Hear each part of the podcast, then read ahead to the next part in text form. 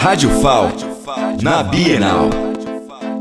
Diretamente da Bienal do Livro, estamos com o escritor Tiago Amaral, que estará com uma sessão de autógrafos dos seus dois livros aqui na Bienal. Tiago, conta pra gente um pouquinho mais sobre as suas obras. Essas obras que eu estou lançando aqui, na verdade, são relançamentos. A Filho de Peixe Peixinho Não É, que é um. Foi o meu primeiro livro, ele foi lançado. A primeira versão dele foi lançada na primeira Bienal que houve aqui em Alagoas.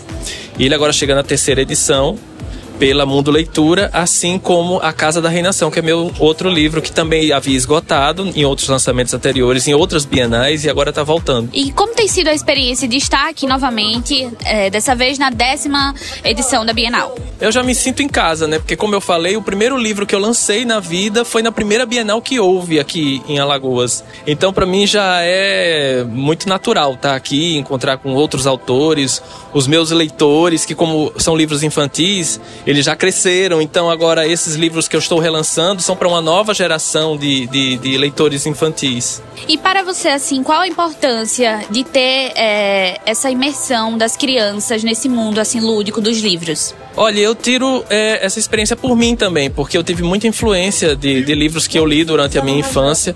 Então, poder contribuir também para para trazer a literatura para outras crianças é muito importante. Diretamente da Bienal do Livro, Carolina Luna.